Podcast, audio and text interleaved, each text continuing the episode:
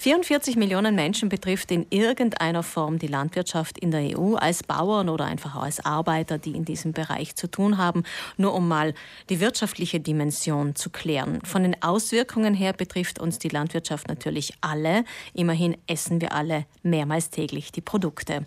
Die neue gemeinsame Agrarpolitik, kurz GAP genannt, stellt jetzt die Weichen, wie in Zukunft Lebensmittel hergestellt werden sollen. Dazu begrüße ich den Jurist, der sich mit Agrar- und Lebensrecht beschäftigt. Lebensmittel Mittelrecht beschäftigt an der Uni Bozen. Georg Miribon, guten Morgen. Guten Morgen. Habe ich den schwierigen Titel jetzt richtig gesagt?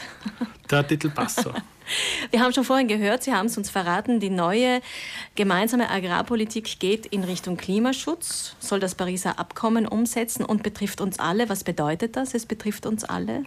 Ja, wie Sie schon richtig erwähnt haben, Lebensmittel als solche, das betrifft uns alle, weil wir eben Lebensmittel essen. Zusätzlich gerade bei uns in Südtirol, wenn ich das als Beispiel verwenden kann, die Landwirte produzieren ja nicht nur Lebensmittel, sondern auch gestalten die Umwelt, gestalten, gestalten unseren Freizeitraum, gestalten den Freizeitraum für die Touristen. Also wir sind alle irgendwo direkt oder indirekt äh, in diesem Kreislauf drinnen.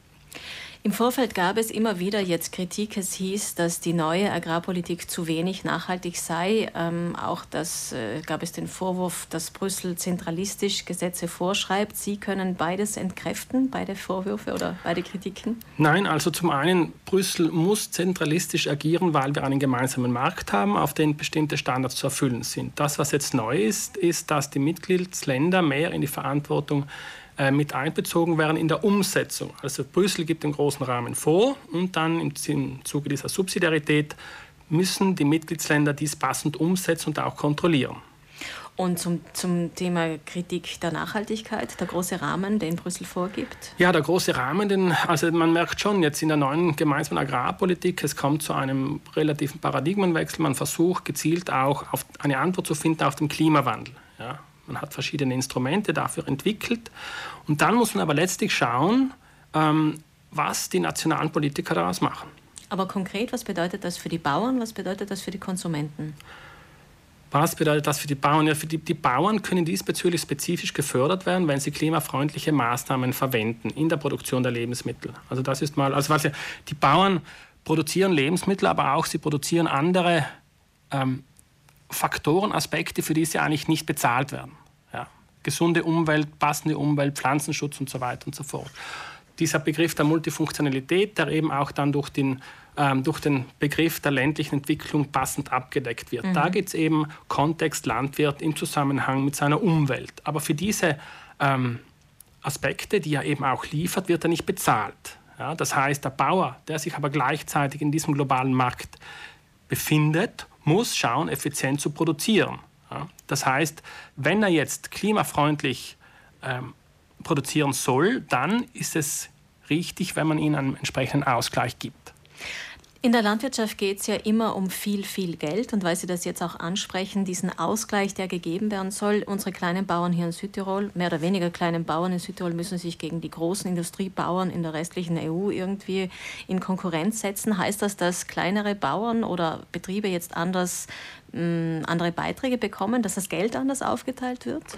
Ja, der Kampf ums Geld bei der EU ist derzeit natürlich, äh, das ist eigentlich immer einer der größten Aspekte, gerade jetzt auch nach dem Brexit.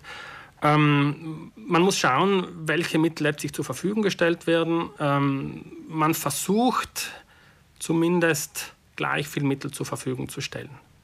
Dann muss man schauen im nächsten Schritt, was macht der nationale Staat, das Mitgliedsland, wie verteilt das Mitgliedsland diese Gelder. Also das wird den einzelnen Nationalstaaten überlassen, die ja auch einen Strategieplan entwickeln genau. sollen. Genau.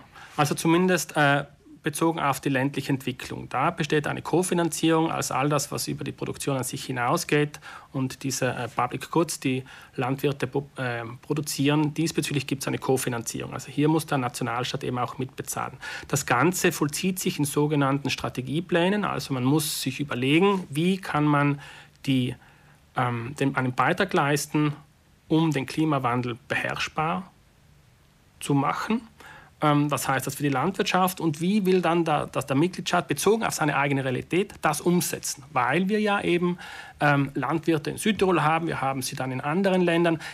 Der ganze Sektor ist sehr, sehr heterogen. Das heißt, man muss wirklich schauen, dass man einen äh, also sehr unterschiedlich, sehr unterschiedlich mhm. einen situationsbezogenen ähm, Mechanismus findet, der eben passend ist für die lokale Bevölkerung. Aber man hat schon den Eindruck in den letzten Jahren gewonnen, dass eigentlich die Industriebauern, will ich sie jetzt mal nennen, diese Riesenbetriebe eigentlich das Geld abbekommen, mehr als die kleineren Bauern. Ich will jetzt gar nicht sagen, wer mehr für den Umweltschutz tut, das kann ich jetzt nicht beurteilen, aber ähm, es scheint mir doch eine Entwicklung zu sein, sein, die irgendwie, zumindest für uns in den Alpen, kontraproduktiv ist, wenn nur große Betriebe gefördert werden? Naja, große Betriebe ähm, haben natürlich den Vorteil, dass sie kosteneffizienter produzieren können. Wir reden aber über Umweltschutz, also ja. über eine neue Agrarpolitik, die ja auch den Klimaschutz einbeziehen Stimmt. soll. Es gibt aber Studien, die belegen, dass Größe und die Effizienz aufgrund des Energieverbrauchs klimafreundlicher ist. Also nur weil wir jetzt eine klein strukturierte Landwirtschaft haben, heißt das nicht, dass das klimafreundlicher ist. Deshalb, man muss gerade bei der ländlichen Entwicklung dann da darauf achten, dass, dieser, dass, dass diese Idee der Multifunktionalität, also all, all das, was der Bauer zusätzlich leistet,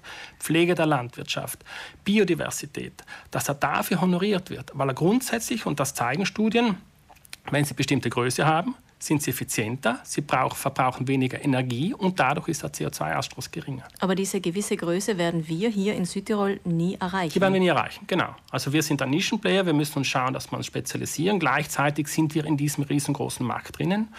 Zusätzlich, und auch das darf man nicht vergessen, die Landwirtschaft ähm, schafft Arbeitsplätze über die landwirtschaftlichen Genossenschaften. Also wir haben, vielleicht haben wir es in den Genen schon, seit seitdem wir hier in den Bergen irgendwo miteinander leben, dass wir eben gut zusammenarbeiten. Das zeigt sich dann eben auch im Erfolg der landwirtschaftlichen Genossenschaften. Mhm. Also der Landwirt als solcher hier in Südtirol kann nicht isoliert betrachtet werden, sondern muss im Kontext gesehen werden.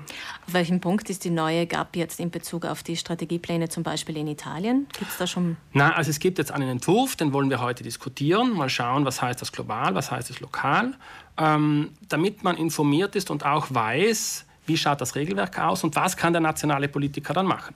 Wir, das klingt jetzt so, als wären Sie unmittelbar in der EU involviert. Sie meinen die Tagung, die heute stattfindet? Ich meine uns alle.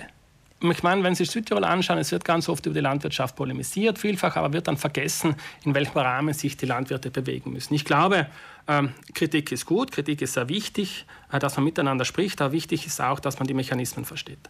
Georg Meribung von der Freien Universität Bozen, auch Organisator einer Tagung, die heute zu diesem Thema stattfindet am Nachmittag. Vielen Dank, dass Sie bei uns waren.